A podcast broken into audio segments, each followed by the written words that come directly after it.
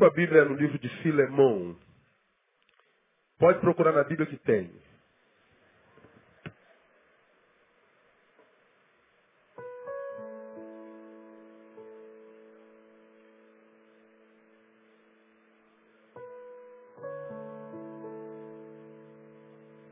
Quem já achou diz amém. Ninguém. Tem problema não, o culto acaba oito e meia, são dez para as sete ainda. Uma página antes de Hebreus, está entre Tito e Hebreus. Uma página, uma paginazinha. Hebreus, você sabe onde está, né? É uma, uma paginazinha, um capítulozinho só.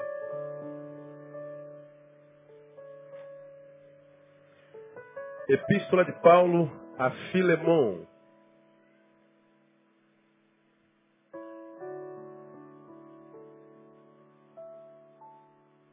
Quem já abriu? Amém? Obrigado. O óleo está vazando aqui. Obrigado, Pastana. Deixa eu contar a história de Filemão para o irmão. E de Onésimo. Filemão era um homem rico. E nada contrário à lei, segundo a, a possibilidade da lei daquela época, ele tinha escravos. E entre os escravos e servos que ele tinha, um se chamava Onésimo. Filemão era dono de Onésimo. Onésimo, cansado de servir, cansado de trabalhar, cansado de ser talvez explorado, eu não sei, viu uma oportunidade de fugir e fugiu. Vazou. Claro que não pediu permissão, senão não seria fuga, na é verdade? Sumiu. A Bíblia não fala nada sobre Onésimo, senão só aqui. Fugiu. Por alguma razão que a Bíblia não fala, Onésimo foi preso. Não pelo crime de ter fugido de Filemão. Alguma coisa ele fez, que a Bíblia não relata, que fez com que ele fosse preso. Ele era escravo. Será que foi gol do Vasco? Não. Aleluia, glória a Deus. Ou do Fluminense, na verdade? Pois é. Ah, Flamengo conta. No... Esse ano não rolou, né? Tal. Glória a Deus. Então, ah, Onésimo, ele fugiu de Filemão, sumiu, foi para uma cidade vizinha, nessa cidade ele foi preso. A Bíblia também não diz onde ele estava preso. Ele poderia estar preso, quem sabe, em Éfeso, ou em Colossos, ou em Cesareia. A Bíblia não é clara em dizer onde é que ele estava preso, mas diz que ele estava preso. Nessa prisão, tinha um cara fera, um homem de Deus, chamado Paulo de Tarso, que estava preso também. Preso porque pregava o evangelho. Paulo de Tarso, você já ouviu falar nele, é ou não? O cara era o cara, né, meu? Paulo estava preso. Onésimo foi preso e foi para onde? Do lado de Paulo. Ora, o que, que aconteceu com Onésimo? Quem adivinha? Não ouvi. Se converteu, não tinha jeito. Encontrou com Paulo na cadeia, o cara se converteu. Conheceu a Jesus. E a Bíblia diz, palavra de Paulo, que quando alguém está em Cristo, o que, que acontece com ele? Ele se torna uma nova criatura. O que, que acontece com as coisas velhas? Ela passa e tudo se faz novo. Bom, Onésimo estava preso, converteu-se. Onésimo foi solto. Agora solto e de fato convertido, qual você acha que deveria ser a postura de Onésimo? Diga para mim. Voltar para Filemão, se apresentar ao seu dono e falar assim, ó oh, chefe, me perdoa aí porque eu, eu fugi mesmo, mas aconteceu algo comigo tremendo lá na cadeia, eu estou voltando aqui para pedir perdão e eu sei que o senhor é meu dono, eu lhe pertenço. É exatamente o que Onésimo fez. Mas como é que aconteceu isso? Eu leio para você, versículo 8. Pelo que, embora tenha em Cristo plena liberdade, Paulo escreveu uma carta para Filemão. Paulo escreveu uma carta para Filemão falando de Onésimo. Ele escreveu assim: Pelo que, embora tenha em Cristo plena liberdade para te mandar o que convém, todavia prefiro rogar-te por esse teu amor, sendo eu como sou, Paulo o velho, e agora até prisioneiro de Cristo Jesus, sim, rogo-te por meu filho Onésimo, que gerei aonde? Nas minhas prisões. O qual outrora te foi útil, te foi inútil, mas agora a ti e a mim é muito útil. Eu te torno a enviar a ele, que é o meu próprio coração. Eu bem quisera retê-lo comigo, para que em teu lugar me servisse nas prisões do Evangelho. Mas sem o teu consentimento nada quis fazer para que o teu benefício não fosse como por força, mas sim espontâneo. Porque bem pode ser que ele se tenha separado de ti por algum tempo, para que o recobrasses para sempre. Não já como escravo, antes mais do que escravo, como irmão amado, particularmente de mim e quanto mais de ti, tanto na carne como também no Senhor. Assim, pois, se me tens por companheiro, recebe-o como a mim mesmo e se te fez algum dano, ou te deve alguma coisa, lança-o na minha conta. Eu, Paulo, de meu próprio punho, o escrevo. Eu pagarei, para não te dizer que ainda a ti mesmo a mim te deves. Sim, irmão, eu quisera regozijar-me de ti no Senhor. Reanima o meu coração em Cristo. Escrevo-te confiando na tua obediência, sabendo que farás ainda mais do que te peço.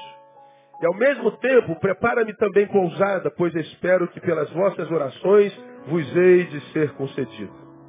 Saúda-te, Epáfras, meu companheiro de prisão em Cristo Jesus, assim como Marcos, Aristarco, Demas e Lucas, meus cooperadores. A graça do Senhor Jesus Cristo seja com o vosso espírito. E assina Paulo de Tarso. Então a história de Onésimo foi essa. Ele fugiu, foi preso. Na cadeia conheceu Paulo, através de Paulo conheceu Jesus. Foi liberto da cadeia, tudo se faz novo, não pode continuar fugindo. Ele entende que tem que voltar, só que ele volta com a cartinha de Paulo, que era muito amigo de Filemão. Paulo fez algumas viagens com Filemão. E Paulo então escreve uma carta de recomendação, Filemão. Deixa eu te contar o que aconteceu com esse teu escravo fujão. Estava preso e ele foi preso por alguma razão. E aqui ele, de fato, teve um encontro com Jesus. E aqui ele começou a pregar comigo. Ele passou a ser muito útil a mim, passou a ser um companheiro de ministério. Vi, é, entre outras coisas, a capacitação que o Espírito deu a ele no serviço cristão. Então, como eu sei que ele te pertence, eu acho que ele tem que voltar para você, mas eu queria te fazer um pedido. Se for possível, não tenha mais como escravo, tenha como irmão. Se for possível, não castigue. Se for possível, mude o tratamento. E eu vou te dizer mais, se por acaso ele te roubou alguma coisa, a ideia é de que roubou mesmo. Se por acaso ele te deve alguma coisa e a ideia de que deve mesmo, não cobre dele não. Perdoa a dívida, ou então põe na minha conta. Eu vou pagar assim que estiver contigo. Eu te peço ainda mais. Não faz só o que eu estou te pedindo, dê a ele mais do que eu estou te pedindo. Paulo diz, eu sei que eu posso confiar na tua generosidade, na tua bondade. Aconteceu isso. A história de Onésimo ah, traz algumas, algumas lições para nós, irmãos, e eu queria compartilhar com os irmãos pelo menos três. Hoje eu vou ser bem rápido, eu prometo. Ah, o cara estava fugindo. O cara estava em fuga. E na sua fuga, se ele está fugindo, está fugindo de uma prisão, Está fugindo de um estado de escravidão, ou seja, de ausência, ou de impossibilidade de ser quem é com totalidade. E ele foge desse estado de impossibilitação. Eu não quero mais ser escravo. Eu não quero mais viver em cadeia. Eu não quero mais viver impossibilitado dele. Eu não quero mais viver uma vida pela metade, uma vida cerceada. Eu não quero mais estar aqui trancafiado impedido, cerceado. Quero viver a vida com plenitude. Eu quero, eu quero mais. Eu quero tudo. Só que para viver o tudo, para viver a liberdade, para não viver mais impossibilitado de, para fugir da prisão, ele usa de uma metodologia ilegal.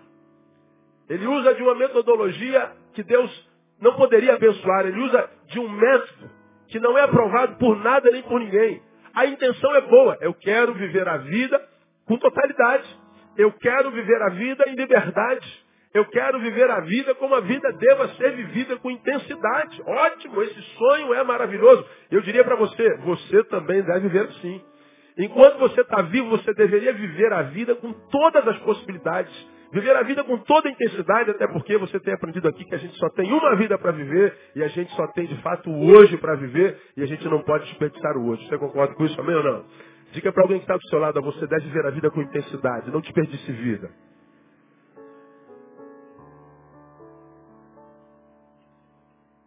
Não desperdice vida. Não jogue vida fora. Não economize. Viva. Viva a vida. Onésimo queria isso. Agora, na ânsia de cumprir um sonho, de fazer uma coisa certa, ele usa uma metodologia errada. O que, que acontece com ele? Ele foge da prisão e foi parar onde? Diga. Na prisão. Ele foge da escravidão, da impossibilidade de ir e vir e cai aonde? Numa outra geografia da impossibilidade de ir e vir. Aqui nós temos a primeira lição. Nós precisamos, irmãos. Nós que, quem sabe, tenhamos consciência, estamos fugindo de alguma coisa, que estamos vivendo algo do que nós estamos fugindo, nós que estamos é, vivendo algo que, quem sabe, não é o que Deus preparou para a gente, estamos em fuga. Nós precisamos aprender a discernir a dinâmica da fuga. Discernir a dinâmica da fuga, pastor, dá para o senhor entender? Dá. Dá para explicar? Dá. Por que discernir a dinâmica da fuga? Onésimo me ensina que a fuga nunca, ou quase nunca, é solução para problema algum. Quase nunca. Bom, a Bíblia cita dois problemas dos quais a gente deve fugir. Você deve saber que você é crente. Qual é o primeiro problema do qual a gente deve fugir? Da prostituição. Não está escrito lá na palavra? 1 Coríntios 6, 18? Fugir da prostituição. Quando o assunto for prostituição sexual, vaza. É lícito não? Vaza. Mas há um segundo conselho sobre fuga também. Fugir da idolatria. 1 Coríntios 10, versículo 14. Não se envolva espiritualmente com nenhum Deus que não o Criador. Não se envolva espiritualmente com nenhuma entidade que não seja o Todo-Poderoso, o Eterno. Não se envolva. Foge desse negócio. Foge da idolatria. Ídolo, não. Foge desse negócio. Ele explica por quê. Agora, tirando idolatria e prostituição, a fuga não é remédio, não é solução para problema nenhum. Os problemas, esses que nós falamos, falamos que temos a, a, a pergunta que eu lhe fiz, quantos têm problema? Todos vocês levantaram a mão, dizendo, eu tenho problema, bem. Esse problema que você tem é um problema que existe para quê? Para dele fugirmos? Não. Existe para a ele encararmos. Eu tenho me encontrado, irmãos, com muita gente que os problemas alcançaram. Como é? alcança todos nós. E nós temos aprendido aqui que o nosso problema não é nosso problema, o nosso problema é como a gente encara nossos problemas. Se Deus colocou essa palavra no meu coração, há alguém aqui que Deus trouxe, nem que seja um, que está vivendo um determinado problema contra o qual não está sabendo lutar, contra o qual não está sabendo que armas usar, e que porque não está sabendo lutar, que armas usar, está sucumbindo. E porque não sabe como lutar, que armas usar, quem sabe dele, do problema, está fugindo. E eu quero dizer para você, talvez você seja uma pessoa no meio dessa multidão. Deus está respondendo você hoje no nome de Jesus. Deus está amando você hoje. E entre as coisas que Deus está dizendo é o seguinte, a fuga quase nunca é solução para problema nenhum. Problemas existem para serem encarados. Muitos de nós, alcançados pelos problemas, temos medo dele, porque ele parece muito grande porque a adversidade parece infinitamente maior do que aquela que a gente possa suportar. E a gente foge do problema, como quem diz, fugindo dele. A dor que ele vai gerar em mim vai ser menor. Fugindo dele, ele não me machuca. Fugindo dele, quem sabe, ele se esquece de mim. E ele é solucionado.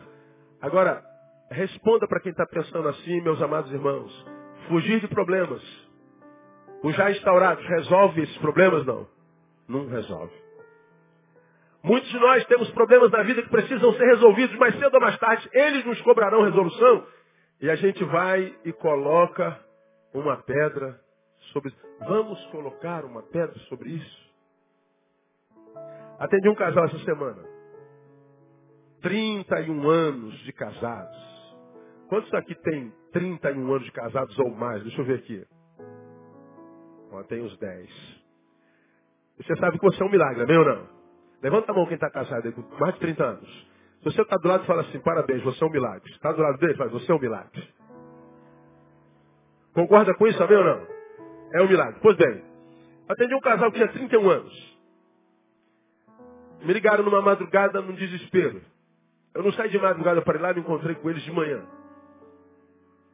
Um problema se instaurou diante deles de uma forma tão grande, tão grande, eu fiquei impressionado, já disse aqui, pô, depois de vinte e tantos anos trabalhando com gente, a gente imagina que já ouviu tudo, que já viu tudo, e que a gente não tem mais nada para ver. Não, não, não tem mais nada. Não é possível que em 21 anos a gente já não viu tudo acontecer com todo mundo, que, que, que todos os mal caratismos, que todos os problemas, que todas as catástrofes já, já aconteceram. Não, a gente sempre se surpreende. Depois de 31 anos eu atendo casal, atendo cedinho, era o horário que eu tinha. Eles revelaram um problema que está acabando com o casamento. Eles deram entrada no divórcio. Eles deram entrada. Aquela entrada que a gente faz no cartório hoje, que é rápido, que você pega a certidão 15 dias depois, 30 dias depois. Eles deram entrada. Mas depois saíram do cartório, o marido fala assim, ó, nós estamos nos separando, mas eu quero que você saiba que eu ainda te amo. Palavra dele parece que tocou na mulher, porque ela também a ama. Ora, então, por que estão se separando, pastor? Eu vou lhe dizer. Por causa de um problema que eles viveram no segundo ano de casamento. Portanto, há 29 anos atrás, bom, vamos voltar 30 anos atrás. Há 30 anos atrás nós estaríamos em que ano? 1900? Não, eu não vou, não vou. Pensa aí que eu não vou pensar não. Matemática eu não sei. 1981. Quantos aqui não eram nascidos ainda em 1981? Aí, fraldinha, fraldinha, fraldinha. É? Então, você não era nem nascido. E esse casal estava vivendo um problema. Pois bem, escuta o que eu vou lhe falar. Ele, por alguma razão, acredita ele pelo Espírito Santo, resolveu confessar a ela algo que ele fez. Grave. Algo grave. E quando a gente pensa algo grave entre o casal, o que, que aconteceu? Adultério. É, mas não foi, foi algo muito pior. Você não tem noção. Ele carregava algo em si que o incomodava há 20 anos. Algo do que ele quis preservar a esposa, mas por alguma razão, 31 anos depois, ele confessou a ela. Ela se sentiu tão traída, tão indignada, porque ela tinha desconfiança da coisa. Ela perguntou a ele se a coisa aconteceu. Ela peitou a ele com relação à coisa acontecida. E ele negou veementemente. E agora, quase 30 anos depois, ele confessa. E um problema que não foi discutido, tratado, trabalhado há 30 anos atrás, está promovendo a separação do casal 30 anos depois. Para mostrar para você o poder que um problema não encarado, um problema do qual a gente fuja, pode exercer em nós, ainda que tantos anos depois. Nós achamos que alguns problemas da nossa vida nós resolvemos não tocando nele, fingindo que não acontece. Nos silenciando, ambos.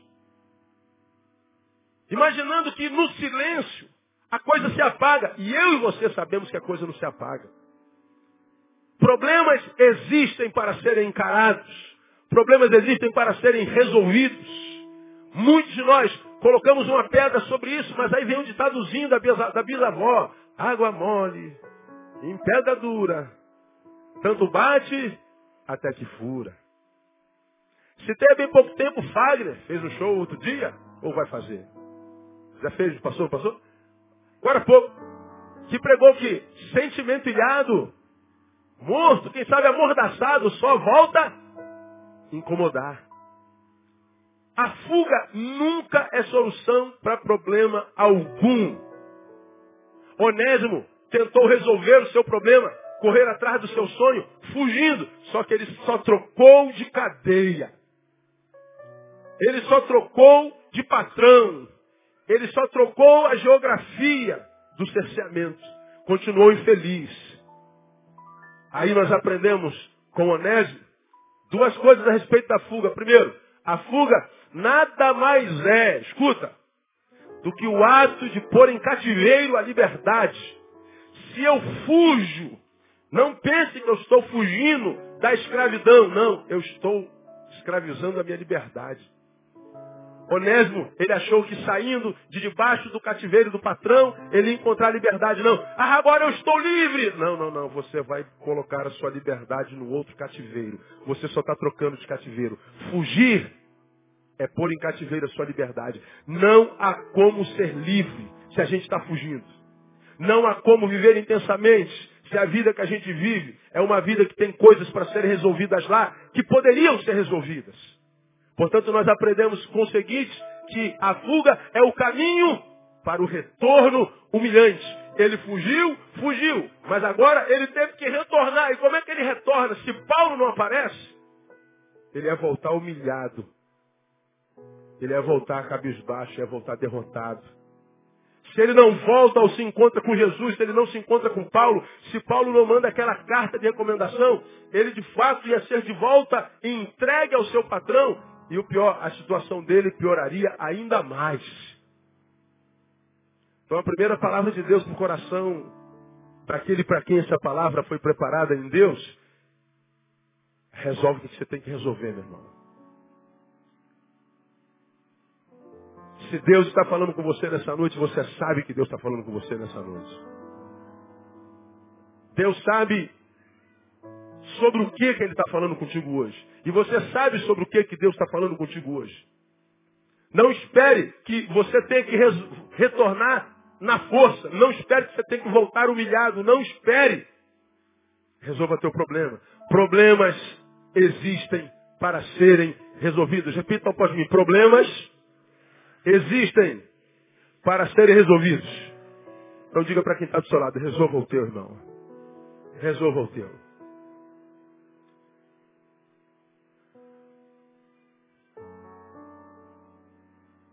Há, há, há mais de 10 anos atrás, eu, eu recebi meu, meu atrasado da reforma do Exército. Não te interessa, mas vou contar assim mesmo.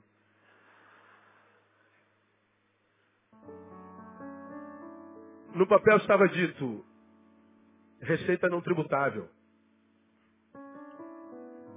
E não paguei o imposto daquele dinheiro. Foi um dinheirão. Agora, você sabe, eu não tenho pai nem mãe. O inventário de meu pai e de minha mãe acabou. E algumas propriedades que meus, meus pais tinham estão sendo vendidas. E uma delas é uma casa que tem na região dos lagos. E o corretor, quando foi tirar a certidão negativa, havia uma restrição no meu CPF. Restrição que eu não achava no site. Aí eu fui lá e descobri que eu tinha uma dívida desde aquela época com relação a esse dinheiro que eu não declarei. Falei, pô, mas estava dito que não era assim, assim, assado, expliquei como é que era. Aí fomos na averiguação, nos levantamentos de tudo, descobri que era tributável. Eu falei, caramba, eu tenho uma dívida desde o início do ano 2000 com a receita e não está nada lá. Por que quando a gente acessava o CPF não aparecia restrição? Por que, que não aparecia? Por que, que no site não aparece nada? Por que, que vocês não avisam a gente? Por que, que no ano seguinte, no mês seguinte, vocês falaram a você, teve um dinheiro depositado na sua conta, você tem que pagar. Por que, que para aí? Por que, que vocês não avisam? Por que, que vocês não, não, não dizem, ah, você tem um problema com a gente, vamos resolver? Porque eu não resolvi o problema que eu sequer sabia que tinha. Hoje, 10 anos, 12 anos depois, o problema está bem maior. É o tal do juros. Isso é um demônio que não sai nem com jejum e oração. Isso é um demônio poderoso. Se nós soubéssemos do problema e fôssemos lá resolver, era uma pulga. Mas alguns problemas que nós não resolvemos e sabemos tê-los, depois de alguns anos se transformam no elefante. E muitas vezes o problema, que se nós encarássemos ontem, nós podíamos matar com um pisão. Agora, se ele cai sobre a gente, nos esmaga. Problemas existem para serem resolvidos. Uma dívida está parcelada, vai dar para pagar tranquilo, devagarinho, parcelamos até Jesus voltar. Jesus vai voltar antes de eu acabar de pagar essa dívida. Você pode parcelar não sei quantas vezes, né? Então, está resolvido o problema, ou está resolvendo o problema. Agora, algo começou pequenininho, porque a gente não trata, ele vai se avolumando. A gente bota uma pedra sobre o problema, e o problema está ali, ó, estagnado. Mas estagnado, ele está se retroalimentando. Ele está apodrecendo. Ele está se desenvolvendo, ele está se musculizando. Ele está se transformando num monstro. De modo que fugir não adianta. Aqui vai uma palavra, por exemplo, para você que é um vocacionado, alguém a quem Deus chamou, alguém a quem Deus vocacionou, alguém a quem Deus disse assim, eu tenho um chamado especial para você, eu quero te usar. E você com complexo está fugindo desse chamado há muitos anos. Não está conseguindo ser feliz, né, irmão? Porque ninguém consegue ser feliz sendo qualquer coisa além daquela para o qual nós somos chamados a ser. Se Deus fez o chamado, Ele conta com você. E esse chamado, diz a palavra, é irrevogável. O chamado continua chamado e você continua fugindo. Enquanto você continuar fugindo, você tem um problema sério para resolver. E enquanto não resolver, você não consegue ser quem você é no coração de Deus. Problemas existem para serem resolvidos. Posso ouvir um glória a Deus aí? Diga mais uma vez para quem está do outro lado, resolve teus problemas, irmão, no nome de Jesus. Diga assim, eu preciso resolver os meus problemas. Diga, eu vou resolver os meus problemas. Se você está do lado de alguém que sabe, tem um problema para resolver, marido, vai lá amanhã. Mulher, você tem que resolver, resolve logo. Que a gente vai falando sobre isso aqui, a gente vai lembrando de pessoas, não é? Algum, eu tenho certeza que tem alguém que nesse primeiro tópico já deu cutucada em alguém assim, ó. Duvido que tem alguém aqui que não tenha recebido uma cotoveladinha de leve. Está vendo aí? Ó? Eu te falei. Olha Deus falando aí contigo. Não é verdade? O fugitivo estará preso onde quer que vá. O fugitivo estará preso onde quer que vá. Não tem jeito. Não se alcança a liberdade fugindo. Segunda lição que a gente aprende com Onésio. O caminho para quem quer seguir em vitória. Quem quer aqui seguir em vitória na vida? Eu quero seguir em vitória. Diga assim, eu vou seguir em vitória. Muito bem. O caminho para quem quer seguir em vitória é o retorno. Onésimo me ensina isso. Ele está preso dizendo assim, cara, eu estou aqui nessa derrota, meu, eu não quero ver mais essa derrota não. Quer saber, eu vou vazar daqui, vou seguir minha vida, vou seguir minha vida e agora eu vou ser feliz. Onde é que ele caiu? Na cadeia. Na cadeia, ele aprende com Paulo, com a palavra, com Jesus o seguinte, Onésimo, por que, que você fugiu? Porque eu quero seguir, quero ser dono da minha vida, Paulo. Quero mais trabalhar para português, não, cara. Eu quero ter o meu cantinho, minha casinha branca, com quintal, uma janela para plantar e para colher. Quero ter meu espaçozinho, eu quero viver eu quero seguir com a minha vida, não quero viver a vida que os outros querem que eu viva, não, eu quero seguir minha vida. Paulo, entre outras palavras, assim, você quer seguir com a vida? Quer, não retorna. Você quer ir em frente? Quero, então volta. Agora diz para você que toda vez que a vida nos paralisa, está indo tudo muito bem, parece que é, a coisa está tão boa que a gente tem medo. Ah, esmola demais. Os santos confiam, meu Deus, está muito bom para ser verdade. A vida está muito equilibrada, está tudo muito certinho, não é possível, tem alguma coisa errada. Jesus tem misericórdia, Senhor Jesus tem poder. Aí você é tomado por uma síndrome que diz assim, pô, cara, está muito bom, deve vir alguma desgraça aí na frente, não é possível. Tem algum bagulho ruim aí na frente, estou com medo. Síndrome de polícrase, né? Você não consegue celebrar a vitória porque está com medo da desgraça que vem depois dela. Aí acontece exatamente porque aquilo que a gente teme é aquilo que nos alcança. Aquilo que a gente teme é aquilo que a gente atrai. Parece que é uma força, uma conspiração no universo, aquela lei da atração. Onésimo tem um, sono, um sonho pertinente. Onésimo tem intenção pertinente. Onésimo tem um objetivo pertinente, viver. Ser livre. Só que ele achava que tem como ser livre não resolvendo o passado, não resolvendo problemas. Então, ele está indo muito bem, daqui a pouco a vida paralisa e a vida diz assim, ó, volta e começa tudo de novo. Você diz, meu Deus, perdi tudo. O que, que aconteceu? Passa aquele tsunami na nossa vida e tu vai lá no fundo, quando volta, está tudo destruído, a tua vida acabou. Aí você tem que recomeçar tudo de novo. Esse recomeço, para quem perdeu, é quase sempre visto como uma desgraça. Mas nem sempre o é. Onésimo conseguiu pular o muro de Filemão e viu um mundo muito mal e disse, é, consegui, estou livre, e foi cantando hino. Ele foi celebrando, pensando que a alegria da vida estava simplesmente em ir em frente. Só que indo em frente havia uma outra cadeia. E na cadeia, ele aprende que o caminho para quem quer seguir vitória é o retorno. Ele retorna. Esse retorno poderia ser, se não fosse por causa da ação de Deus, de Paulo, um retorno da humilhação, um retorno do quebrantamento, um retorno do perdão. E parece que é humilhação, parece que é, que é, que é, que é estar abaixo de alguém, parece que é humilhação, mas não é. É o retorno, irmão, que vai possibilitar a tua ida em vitória no nome de Jesus. Quando a vida te preparar surpresas, e muitas vezes desagradáveis, e você tiver que recomeçar tudo de novo, e quase todo mundo na vida passa por isso um dia,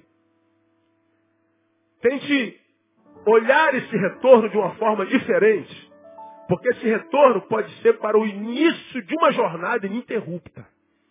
E muitas vezes, ir como Onésimo estava indo, parecia ser liberdade, mas ele estava em direção ao precipício. É um texto da palavra que diz que há caminho que ao homem parece bom, mas o fim deles é, conduz à morte.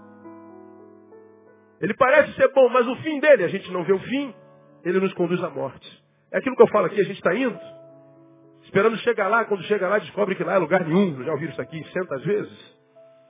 É porque a gente não está analisando o futuro, a gente só está pensando na dor que está sentindo, a gente quer fugir da dor, a gente quer fugir do contraditório, a gente quer fugir do antagônico, então a gente cai fora. Pois é, nem sempre tem que cair. Porque muitas vezes vai e perde tempo indo e tem que recomeçar tudo de novo. Agora, irmão, se você está aqui e a vida te preparou uma cilada dessa, aparente cilada, e você está tendo que começar tudo de novo, Começa com um novo espírito, não de murmuração, não de reclamação, não de quem está se sentindo injustiçado por Deus ou pela vida, como se ter voltado fosse uma derrota. Talvez essa volta, esse retorno, tenha sido uma providência de Deus para que retornando, você pudesse ir agora sem nunca mais parar no nome de Jesus. Diga, irmão, que está do seu lado, ó, siga em frente com dignidade, meu irmão. Falando sobre isso, eu vou lembrar você de algo que eu já preguei aqui, você vai se lembrar disso. Muitas vezes nós estamos. Eu, usei esse mesmo, esse mesmo sinal aqui, ó. A gente está indo bem no hope hope. Um, dois, um, dois. E a vida segue bem legal, daqui a pouco quebra tudo.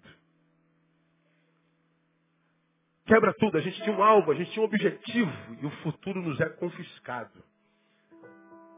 Desconstruído diante dos nossos olhos, da noite para o dia.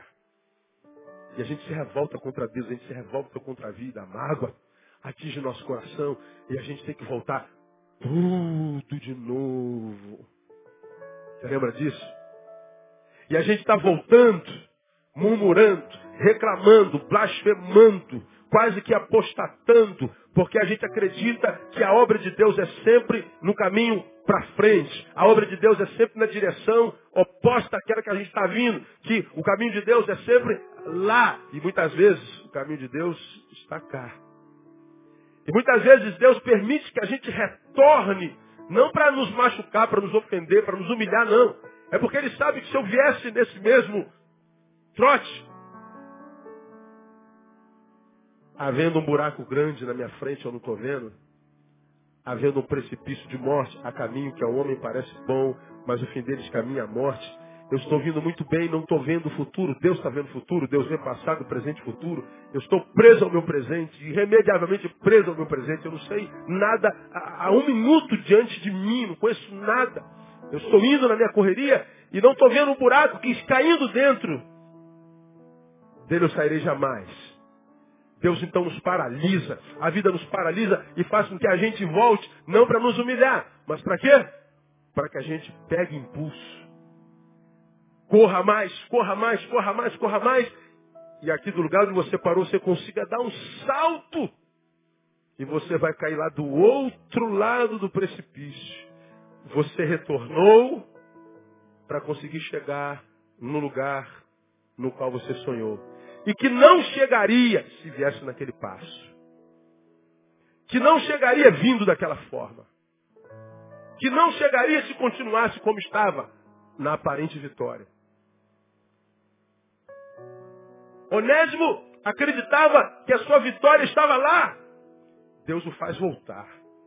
E aqui parecia então o lugar da derrota. Não, aqui foi o lugar da sua restauração.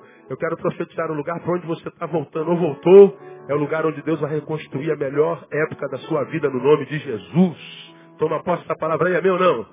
Diga que alguém está do seu lado, irmão, dupla honra no lugar da vergonha. Dupla honra no lugar da vergonha. Aleluia. Onésimo para seguir teve de voltar. Foi a ordem, por exemplo, de Jesus ao endemoniado gadareno. Quando você vai lá, em, por exemplo, em Marcos, não precisa abrir lá não, eu leio para você. Marcos capítulo 5, você se lembra do demônio gadareno, né? O cara tinha muito demônio, o cara tinha uma legião. Ninguém conseguia prender aquele cara. Correntes ele arrebentava. Grilhões ele arrebentava. Ele quebrava tudo. Viveu muitos anos acorrentado e vivendo como um bicho, como um monstro. Jesus chega em Gadara e o demônio, a legião, uma legião são seis mil, aquela legião, aquela demonada toda naquele homem que o transformava num monstro, se apresenta diante de Jesus, que tem eu contigo, filho de Davi. Jesus então repreende aquele demônio e aquela criatura é livre, é liberta. E a fama daquele homem era sobre todas aquelas circunvizinhanças, sobre aquela região. Quando ele foi liberto, foi um marco histórico. Todos queriam ver um demoniado gadareno. Não é possível que esse camarada está liberto. Ninguém conseguiu fazer um negócio desse. Mas não há nada que seja impossível para Deus em Jesus. Aí um homem liberto, como qualquer um de nós faria, eu estou aqui vivendo nas catacumbas, dormindo com a morte, vivendo uma vida monstrificada. Jesus me liberta. O que, que eu vou fazer? Eu vou seguir Jesus. Jesus, porém, diz o texto, não lhe o permitiu, mas disse-lhe, vai para a tua casa, para os teus, e anuncia-lhes o quanto o Senhor te fez, e como teve misericórdia de ti. E ele se retirou, pois, e começou a publicar em Decápolis tudo quanto lhe fizera Jesus, e todos se admiravam. Ora, se eu estou liberto, a ideia é, vou seguir Jesus. Jesus não. Está liberto? Volta. Vai para os teus, vai para a tua casa. Por que, que Jesus manda ele voltar para casa, irmão? Porque Jesus sabe que no tempo da sua possessão, certamente ele gerou muita tristeza para sua família. Ele gerou muita dor para os seus, para os que mais amavam-no. Jesus sabe que a maior vítima da sua opressão foi a sua casa. Foi a sua família. Jesus está dizendo, sim, eu quero é, é, é, é, granjear discípulos, eu quero seguidores, eu quero gente que me ajude a alcançar o planeta. Eu preciso de gente de fato transformada. Eu preciso de gente abençoada, de gente que de fato teve uma experiência comigo. É o teu caso. Mas antes de seguir, volta. Porque o caminho da vitória está no retorno. Como Deus não joga a conversa fora, e você tem aprendido isso aqui, acredito que Ele esteja dizendo para alguns de vocês, olha, é preciso haver reconciliação. Não voltar, se recusar a voltar, se recusar a se quebrantar, pode impedir você de viver um futuro que esteja preparado para você. Quem sabe você não volte por causa do orgulho, por causa da tristeza, por causa da frustração, da decepção, como eu preguei hoje de manhã. Alguma coisa te impede de ir lá. Mas há alguma coisa dentro de você que sabe que você precisa ir lá. Mas, pastor, é muito difícil. Não há lugar nenhum dito que seria fácil. Você tem aprendido isso aqui. Pastor, mas está muito difícil. Não há lugar algum dizendo que a vida seria fácil. Preguei aqui há bem pouco tempo atrás, eu não sei de onde nós, seres humanos, tiramos a ideia de que a vida seria fácil. Eu não sei de onde nós construímos essa verdade que nunca foi verdadeira de que a vida seria com facilidade. Da onde saiu a ideia de facilidade? Não há lugar algum dizendo que seria fácil, nem na Bíblia, nem no Alcorão, ah, nem, nem no, no, livro dos Espíritos, nem no livro de filosofia, nem no livro de, de, de, de, de romano. Não há lugar nenhum, escrito em lugar nenhum no universo, dizendo que a vida seria fácil. Agora, a gente sabe que a vida não seria impossível. Principalmente porque a gente sabe que o Deus que habita em nós nos capacita para isso. E para Deus não há nada impossível. Tudo é possível para Deus, irmão. E se você está na presença dele, isso que é muito difícil na sua vida, é uma possibilidade. Deus está falando assim, filhos futuros que eu tenho para você, os planos que eu tenho para você que são de bem e não de mal, o que eu tenho sonhado para você antes de você ser, antes de você existir, continuam de pé. Mas o caminho para a tua vitória está no retorno. Portanto, se você precisa voltar, volta no nome de Jesus. Vai consertar o teu caminho. Vai restaurar o que você quebrou. Aquilo que está destruído, porque você foi usado para isso. Vai tentar voltar ao tempo no qual você foi uma maldição. Vai tentar voltar ao lugar onde você foi um instrumento do mal. Tenta construir tudo, tenta restaurar. Pede perdão se quebrando, porque você vai estar livre daquele passado e você pode correr em direção ao futuro e ele vai ser de bênção no nome de Jesus. Agora eu volto a esse casal que eu atendi. 30 anos se passaram. Mas o que, aconteceu com aquele homem? Ele estava preso ao passado. Ela estava presa ao passado. E quando o passado vem à tona, acaba com o presente deles. Só temos uma vida para viver, só temos essa vida para viver. Estamos avançados em dias, em anos, a gente não pode mais desperdiçar a vida. Não impeça Deus de fazer a obra que Ele tem preparado para você, meu irmão.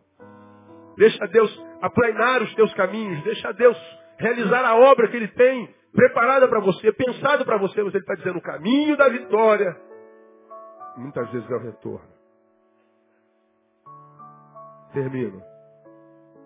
Primeiro, aprenda a discernir a dinâmica da fuga. O fugitivo estará preso onde quer que vá. Segundo o caminho para quem quer seguir em vitória é o retorno. Foi o que aconteceu com Onésimo. E Jesus manda, inclusive, o endemoniado gadareno voltar, porque Jesus entende. Mas, mas muito mais importante, embora seja mais difícil, mais difícil do que seguir e reconstruir é voltar e se quebrantar. Conseguir e reconstruir todos nós queremos. Mas muitas vezes não conseguimos porque a gente não teve coragem de voltar e se quebrantar. Me lembra aqui, estou pregando isso aqui, isso aqui não está no meu escrito aqui, mas uma vez eu falei aqui desse púlpito, que é a visão que nós temos de coragem, que é a visão que nós temos de valentia, no tempo de hoje quase não tem nada a ver com o que Jesus entende sobre isso. Por exemplo, hoje quem é um cara valente? A gente pensa em cara valente, em cara macho, em cara fera. A gente pensa no Anderson Silva hoje, né? No cigano, campeão mundial de MMA, Aquele camarada que vai lá e encara o adversário, mesmo que o olho tem que ficar roxo, mesmo que tem pancada. Esse é o cara, esse é o cara valente, o cara que não tem medo de nada. Pois é, essa é a nossa visão humana de valentia. Mas para Deus, valente é aquele que não tem medo de dizer que está com medo. Valente para Deus não é aquele que cai dentro do futuro dizendo assim, que venha o que está preparado para mim. Valente para Deus é aquele que não tem medo do passado. E por causa disso não ignora. Muitos de nós não encaramos o passado por medo. E o pior, não admitimos esse medo. Isso é covardia. Porque o valente não é quem não tem medo. O valente é quem não tem medo de dizer eu estou com medo.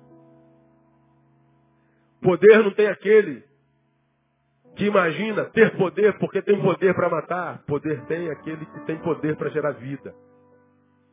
Poder tem aquele que tem poder para pedir perdão, para voltar e dizer, me perdoa. Porque alguns de nós, quem sabe aqui me ouvindo, quem sabe na internet, é conhecido como um homem muito troglodita, muito valente. Um homem muito forte, quem sabe uma mulher muito violenta, uma mulher muito explosiva. E quando você volta, todo mundo já está esperando que você vai quebrar tudo, você vai destruir tudo. Se você chegar lá e falar assim, eu vim aqui para pedir perdão, você vai causar uma surpresa, um espanto tão grande, que quem sabe pela surpresa e o espanto que você gera, você consiga mudar o curso da tua história daqui para frente. Valente é quem consegue pedir perdão. Eu diria, tenha coragem, seja homem, seja mulher, seja valente. Se tiver que voltar, volta. Humilhe-se. Porque a Bíblia diz, no que depender de vós, tende paz com todos os homens. E se você voltar e reconstruir a paz, você vai estar preparando para o seu futuro. Lá no seu passado, você está abrindo portas no futuro. Lá no teu passado, você está abrindo os céus sobre o teu futuro. Lá no teu passado você vai liberar bênçãos retidas no teu futuro, no teu presente. Caminho para a vitória é o retorno. Por último, com Onésimo eu aprendo que os lugares mais sem graça são os que às vezes Deus escolhe para revelar a sua graça. Os lugares mais sem graça são os lugares onde Deus escolhe para revelar a sua graça. Bom, Onésimo acreditou que a graça de Deus, que a alegria ia ser manifestada na vida dele na liberdade. E ele então fugiu. Na liberdade ele não teve paz, caiu dentro da cadeia. Só trocou de cadeia, de geografia. E onde é que ele descobriu a graça de Deus? Dentro da cadeia.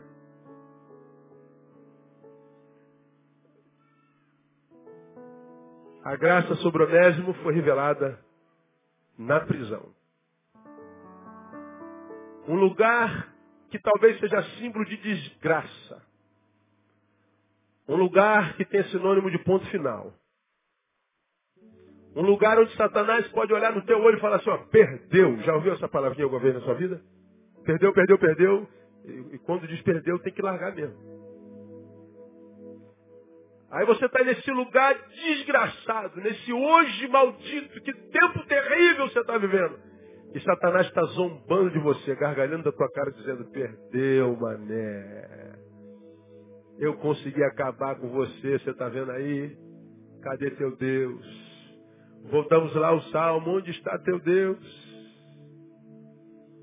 Cadê o Todo-Poderoso? Cadê o Eterno? O que, que adiantou ser fiel a Ele? Olha onde você está e você está acreditando que o que você está vivendo hoje enquanto dor, enquanto adversidade, esse lugar sem graça, essa vida sem graça, seja um lugar onde Deus não passe. Deixa eu falar para você. Os lugares mais sem graças são às vezes os lugares onde Deus escolhe revelar sua graça. Eu quero profetizar que a graça de Deus é chegada na sua vida no nome de Jesus. Que é chegado o tempo da restauração na tua vida no nome de Jesus que é chegado o tempo do fim da tua vergonha, da tua humilhação. Eu quero profetizar que Deus está inaugurando um novo tempo, um tempo de glória na tua vida, no nome de Jesus. Mas, pastor, a geografia é contrária. Deus tem chave para todas as portas. Até de vale Ele é Senhor. Ainda que você esteja andando pelo vale da sombra da morte, Ele diz, não tema, eu estou contigo. Até de vale da sombra, Jesus é Senhor. Então, a palavra final dessa palavra é o seguinte, não perca a tua esperança. Esse lugarzinho onde você está, que você nunca sonhou estar. Nesse tempo ruim que você está vivendo, que você nunca imaginou poderia viver. Nessa diversidade que você está vivendo, nessa diversidade, Kelly, que você está vivendo, que parece que Deus abandonou. Não. A maior dor pode gerar o maior milagre no nome de Jesus. Pensa na cura. Pensa na cura. Você está aqui enfermo? Pensa na cura. Você está com a família sendo bombardeada. Pensa na cura. Porque Deus é poderoso para fazer muito mais abundantemente, além daquilo que você possa pedir ou pensar, no nome de Jesus. Onésimo Saiu de uma cadeia para outra, você podia dizer, ah, meu Deus do céu, cara, quanto mais eu rezo, mais assombração me aparece. Eu nasci para ser um desgraçado mesmo. Eu nasci para ser um tapete, eu nasci para ser pisado. Eu nasci para ser derrotado. Eu não, eu não nasci para esse negócio de alegria. Eu sou um azarão mesmo, não tem jeito. Pois é, irmão. Deus foi alcançá-lo lá dentro da cadeia. Quantas cadeias haviam em Éfeso? Quantas cadeias talvez houvesse em Cesareia? Quantas cadeias poderiam haver em Colossos? Mas Deus jogou Onésimo dentro de uma cadeia onde estava quem? Paulo. Ah, estava pregando em Vitória. Aí, como eu pregava à noite de manhã, eu fui para a academia. E paguei a diária de uma academia. Estou lá pegando meus ferros lá e eu olho para o canto da academia e vejo um amigo, pastor. Vince. Pô, Vince aqui? E ele mora em Vitória, só que Vitória é grande. Aí botei a mão nos olhos deles, aquela brincadeirinha que a gente faz desde que Jesus era menino. Adivinha quem é? Que idiotice, né, meu? Aí o Vince falou assim, estamos velhos já para essa brincadeira. Não, é verdade, verdade. Aí ele olhou para trás, Neil, você aqui, rapaz, quanto tempo? Onde é rapaz, quantas academias tem nesse negócio? Aí eu encontro com o Vince, a gente troca uma ideia, toma um café. Foi uma alegria ver o Vince que eu não via há muito tempo. Pois bem, vou pregar lá em Recife. Aí chego em Recife, estou tentando me lembrar o nome do lugar, mas não me lembro. Ah, Camaragibe. Aí em Camaragibe eu estou sentado com as pessoas que me convidaram almoçando. Aí vem alguém e bota a mão no meu olho. Adivinha quem é? Aí o que, que eu falei, quem sabe? Você acha que a gente não está velho demais para isso não? Era o Vince. Me encontro com o Vince lá em Camaragibe. Há três semanas atrás, eu vou para Portugal.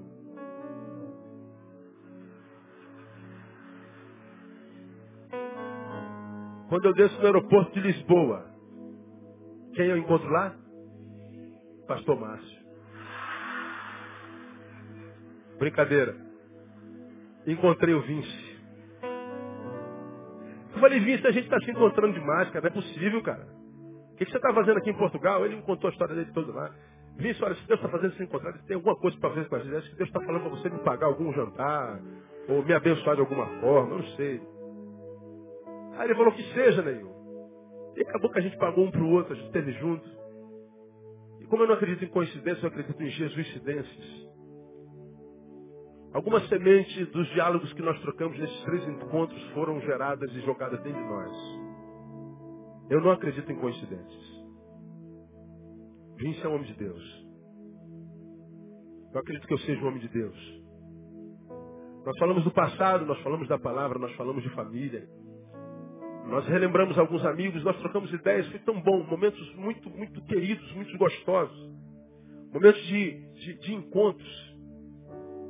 E aí, imaginemos que se Deus tiver que abençoar você, e você pode estar no lugar mais sem graça, irmão, se Deus tiver que levar alguém lá, Ele vai levar alguém lá. Se Deus tiver que usar alguém, Ele vai usar alguém lá. Ele vai é, mover céus e terra para alcançar você, porque Ele é o Deus que não abandona seus filhos. Mesmo que seus filhos o abandonem. Alguns de vocês sabem do que eu estou falando. Em momentos mais estranhos, mais esquisitos, quando você diz, meu Deus, não tem mais jeito, apareceu um sinal de Deus e Deus te resgatou de lá daquele lugar. Como já viveu isso na vida? Eu já vivi, pastor. Momento mais difícil, meu Deus, eu não vou aguentar, não vou suportar. Às vezes chega um torpedo, cara. Já passou por isso, cara? Aquele torpedinho que chega num momento assim, aprazado, né?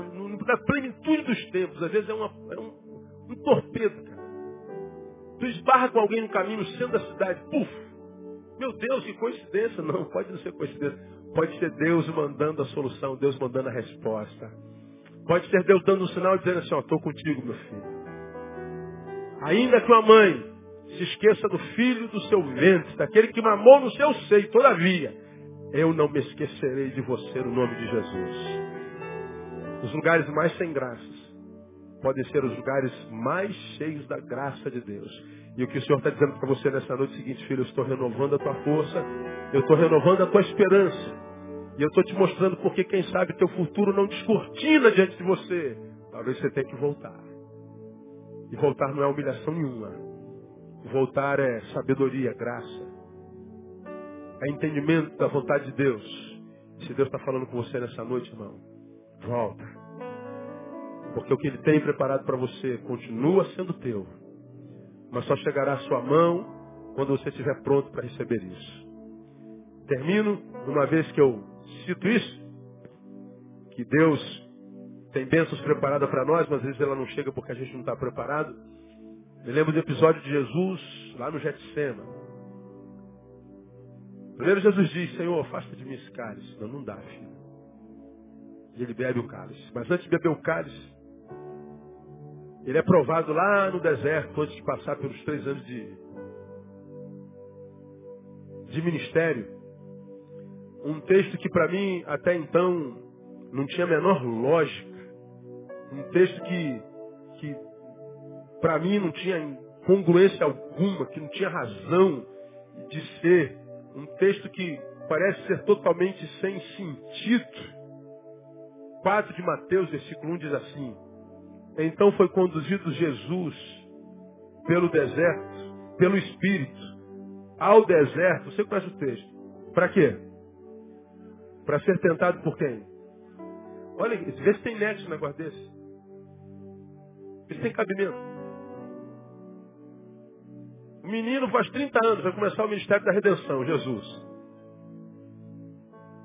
Aí diz que ele foi, Jesus, conduzido pelo Espírito ao deserto para ser tentado de Satanás. Como que Deus tivesse já com a agenda marcada. Satanás, ele está chegando aí, quebra ele aí ser conduzido ao deserto para ser tentado por Satanás e ser conduzido pelo Espírito. Porque na visão que a gente tem, o Espírito vai conduzir a gente para o colo de Deus, mas esse Espírito está conduzindo Jesus para o colo do diabo. Não tem cabimento um negócio desse. É, mas lembra que Jesus era Deus? Eu acredito que Deus queria que Jesus entendesse na prática, na carne, o que é ser gente nas suas todas as implicações, em todas as implicações. Jesus, Deus queria que Jesus conhecesse fome. Que ouvisse o som de um estômago roncando. Acho que Deus queria que Jesus conhecesse o que é ser tentado pela fama. Queimar etapas, chegar lá rápido, abra cadabra. Jesus queria saber o que é a dor do abandono e o que é a dependência total do Pai. Para que então ele começasse, não tendo a ideia do que é ser gente, mas entendendo que é ser gente com todas as implicações. Aí lá no deserto vem Satanás, crente está abafando. 40 dias sem comer. Se tu és o filho de Deus, transforma essa pedra em pão. Preguei sobre isso aqui há bem pouco tempo atrás. Caná da Galileia, transformar água em vinho? Pode. Mas aqui no deserto transformar pedra em pão? Não pode. Porque pão engorda, vinho não, não é verdade? Não, não é isso. Lá em Caná, transformar o essencial em supérfluo pode. Água em pão. Agora, transformar o supérfluo em essencial não pode. Sem pão a gente não vive. Mas Jesus não transformou. Por quê? Porque o que estava em voga era identidade. Você é filho de Deus mesmo? Tem certeza? Tem certeza de quem você é? Você não tem nenhuma crise de identidade, não? Jesus não transformou em pão porque ele mostraria que ele não sabia quem era. Claro que eu sei quem é Satanás, para de palhaçada. Ele não consegue, então ele tenta de novo. Se tu és o filho de Deus, lança-te daqui abaixo, porque está escrito, aos seus anjos andarão a teu respeito, eles te terão nas mãos para que você não tropece em coisa alguma. Imagina, Jesus subindo no pináculo do templo, ele se joga, parece um monte de anjo e ampara ele. A fama ia ser na hora, já pulado. Cara, você viu o que aconteceu, cara? Aí Jesus, não, não. Eu não estou atrás de fama, não, cara. Não estou atrás de ostentação. Não estou atrás de reconhecimento humano. Ele não conseguiu pela, pelo som do estômago, não conseguiu pela, pela fama. Aí ele vem e diz, tudo isso te darei se prostrado me adorares. Então vamos tentar pelo bolso. pelo ter, pelo possuir, pelo conforto. Olha, tudo isso te darei. Sonha, pede que eu te ponho lá. Eu te dou tudo. Pois é, Jesus mais uma vez replica Satanás, Satanás foge, vieram anjos e o serviram. Porque o que, que Satanás queria de fato de verdade? Ele queria tirar Jesus da cruz. Tudo que ele ofereceu a Jesus, alimento, fama e glória, poder, tudo já era de Jesus, só que depois da cruz. O que Satanás queria é demovê-lo do seu curso, do seu caminho, do plano de Deus. Quantos de nós, irmãos, temos aberto mão do plano de Deus por causa de coisas como essa? E muitas vezes Deus tentando nos resgatar nos para de novo, nos quebra, nos tira. E a gente imagina que é abandono, que é ódio de Deus, que é castigo de Deus, e Deus está nos amando, querendo que a gente volte. Irmão, se você ouvir a voz de Deus hoje, volta. Porque se Deus preparou algo para você, é teu. No caso de Jesus era dele, mas só que depois da cruz. O que Deus tem para você é teu. Mas talvez depois que você voltar para poder seguir em paz. Se Deus falou contigo, ouça. Que o Espírito está ministrando teu coração nessa noite. Irmãos? Vamos aplaudir o Senhor.